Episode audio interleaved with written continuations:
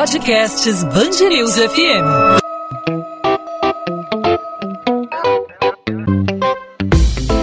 Dois às 20, com Maurício Bastos e Luana Bernardes. Você é mais do que você pode se lembrar.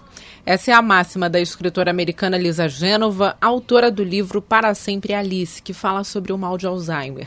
O trabalho conta a história de uma renomada professora que, aos 50 anos, é diagnosticada com a doença. A obra foi adaptada para as telas do cinema e, assim como o livro, o filme mostra o lado humano da doença, os desafios enfrentados principalmente por familiares. Nessa terça-feira foi celebrado o Dia Mundial de Prevenção ao Alzheimer. A doença foi descrita pela primeira vez no ano de 1906 pelo psiquiatra alemão Aloysius Alzheimer e se apresenta como demência ou perda de funções cognitivas, como memória, orientação, atenção e linguagem, causada pela morte de células cerebrais. Quando diagnosticada de forma precoce, é possível retardar o avanço. Segundo a Sociedade Brasileira de Geriatria e Gerontologia, quase 2 2 milhões de pessoas têm demência no Brasil, sendo cerca de 40, 60% delas são do tipo Alzheimer. E para falar sobre a doença, sobre o impacto gerado sobre as famílias que convivem com o paciente de Alzheimer, nós conversamos nessa quarta-feira com a médica geriatra e psiquiatra Roberta França, aqui no podcast 2 às 20 da Band News FM. Doutora Roberta, obrigado por aceitar nosso convite, seja muito bem-vinda. Eu que agradeço o convite de falar de um tema tão importante e tão necessário, numa data em que a gente realmente precisa discutir esse assunto para que a gente é, possa compreender exatamente do que nós estamos falando.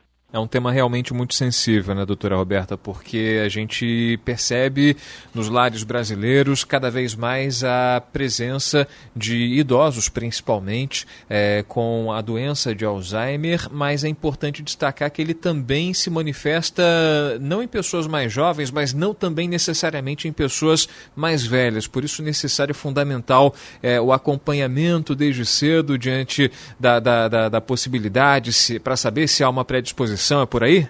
É, na verdade, assim, a gente precisa organizar para os nossos ouvintes entenderem bem do que, que nós estamos falando, né? Primeiro, que a demência de Alzheimer é um tipo de demência, isso é uma, uma confusão muito comum. A minha mãe tem demência e também tem Alzheimer. Não, a sua mãe tem uma demência do tipo Alzheimer. A demência é qualquer doença neurodegenerativa progressiva e inexorável, ou seja, é uma doença do neurônio, onde vai haver perda neuronal, progressivamente, então o paciente gradativamente vai perdendo as suas funções cognitivas e até a presente data nós não temos nenhuma medicação modificadora da doença, curativa da doença. Então, isso são as demências. Existem vários tipos de demência. A mais prevalente no mundo moderno é a demência do tipo Alzheimer, aonde a base é a perda da memória recente. Isso é muito importante para a gente entender sendo que a, o Alzheimer, ele é muito idade dependente. Ele não é uma doença tão atrelada à, à, à, hereditariedade. Não é muito neste caminho. É muito mais pela idade dependente. Então, quanto mais idoso eu fico, maiores são as chances de eu desenvolver Alzheimer ao longo da vida. Por isso, hoje, a gente vê tanto paciente com demência, porque nunca envelhecemos tanto. Então, esse é, processo é importante. Você citou o Para Sempre Alice. No caso do livro e no caso da história da Alice, é uma demência precoce, aonde ela se desenvolve antes dos 56 anos de idade. Esta demência de Alzheimer precoce, sim, é uma doença onde a hereditariedade é um fator preponderante. Portanto, é importante destacar, né, doutora, que todo Alzheimer é uma demência, mas nem toda demência é o mal de Alzheimer, né? Exatamente, você foi perfeito agora. Então, todo Alzheimer é um tipo de é uma demência, porque é um tipo da demência que é o Alzheimer, mas nem toda demência é Alzheimer. Nós podemos ter uma demência vascular, que são as demências atreladas aos AVCs, aos derrames, né? Nós podemos ter a demência da própria doença de Parkinson, a demência de pique, a demência temporofrontal. Então, existem inúmeras demências, porém, a mais prevalente é a demência do tipo Alzheimer. A gente está conversando com a geriatra e psiquiatra Roberta França, aqui na Band News FM, aqui no podcast 2 às 20. A gente falava de idade. Existe uma idade padrão de manifestação do Alzheimer ou, é, ou ainda não há uma, uma, certeza, enfim, uma delimitação em relação à, à faixa etária que ela atinge majoritariamente? Se sabe que é basicamente, principalmente em idosos, mas existe uma idade, um corte padrão de idade? Não, normalmente é mais comum após os 70 anos, né? Hoje, cada vez mais, por nós termos um, idosos cada vez mais idosos, né? A gente já fala dos muito idosos, dos super idosos, então a gente vê que à medida que a, que a idade avança, a chance de desenvolver a demência é muito maior. Mas normalmente após os 70, 75 anos, ela se torna um pouco mais prevalente. Como eu disse, não tem tanto um fator de hereditariedade, mas muito atrelado à qualidade de vida. Né? Então a gente sabe que hoje, principalmente, manter bons níveis de, de açúcar, né? evitar o diabetes ou manter o diabetes sob controle, é, manter o colesterol sob controle, fazer atividade física regular, manter né, a oxigenação cerebral em dia, isso faz toda a diferença para que a gente tenha qualidade de envelhecimento e evite os processos demenciais. Hoje, todos os estudos mostram que a prevenção da demência está muito atrelada ao estilo de vida. Boa alimentação, atividade física regular, sono preservado, dormir é fundamental. Quem dorme bem tem um cérebro melhor.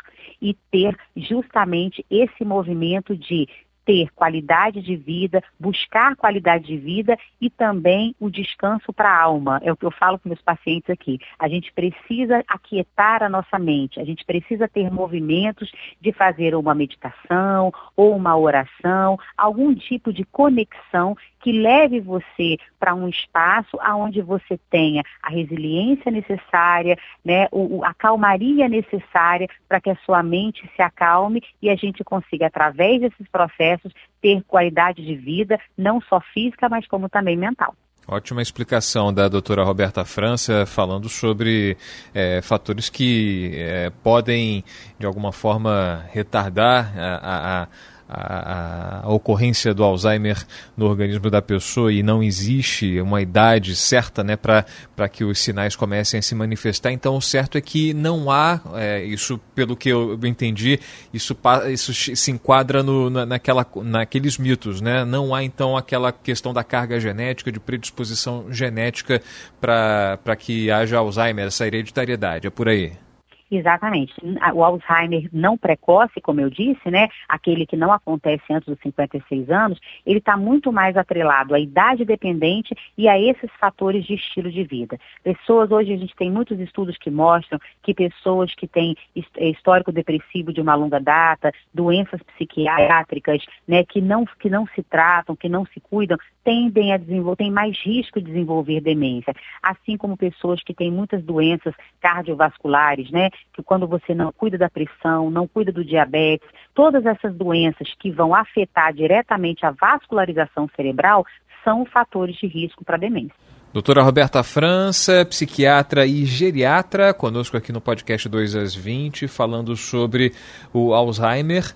Terça-feira é Dia Mundial de Prevenção ao Alzheimer e é sempre importante a gente bater nessa tecla da importância da prevenção para que uh, ninguém seja é, surpreendido em alguma etapa mais tardia da vida. Doutora Roberta, obrigado pelas explicações, pelos esclarecimentos, pela aula aqui com a gente na Band News FM. Até uma próxima oportunidade.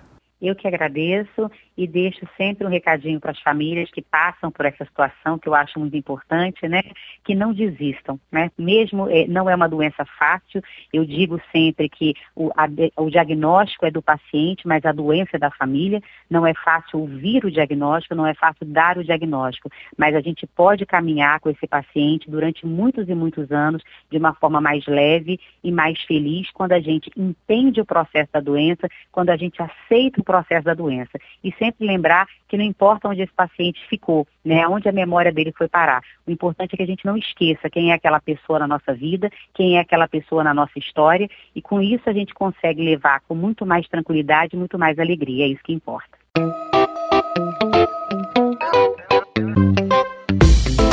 Dois às 20, com com Maurício Bastos e Luana Bernardes.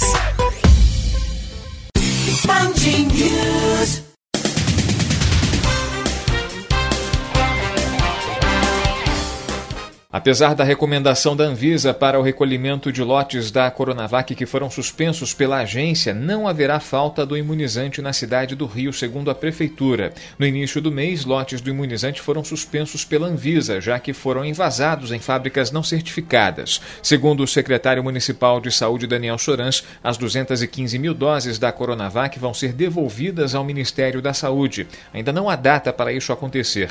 Daniel Sorans afirma que a União já enviou um novo lote para substituição. A Procuradoria do Município do Rio vai recorrer da decisão da Justiça que determinou a recarga do cartão alimentação de agosto para mais de 600 mil estudantes da rede municipal de ensino que tiveram benefício suspenso no mês passado. O auxílio foi adotado no início da pandemia, já que as aulas presenciais foram suspensas e os alunos deixaram de comer a merenda no colégio. Com o retorno das atividades, o pagamento foi suspenso. No entanto, a Defensoria Pública não concordou com a decisão, já que os alunos continuam se revezando entre as aulas presenciais e virtuais. A maior parte dos policiais mortos por letalidade violenta no Rio entre 2016 e 2020 estava de folga. Dos 506 óbitos registrados, 358 aconteceram quando os agentes não estavam em serviço. Um terço das mortes foram registradas em até 500 metros de uma área sob foco especial, ou seja, sujeita à forte atuação de grupos criminosos armados com propensão ao controle territorial. Os dados são do Instituto de Segurança Pública do Estado.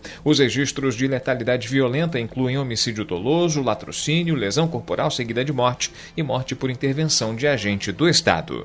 Lojas especializadas no comércio de doces e balas prevêem um aumento de cerca de 10% nas vendas para o dia de São Cosme e Damião, celebrado na próxima segunda-feira. A data é considerada o Natal da categoria. Mesmo em meio à pandemia, o comércio de doces conseguiu crescer no Rio. Em setembro do ano passado, o setor teve aumento de 3% nas vendas. 2 às 20.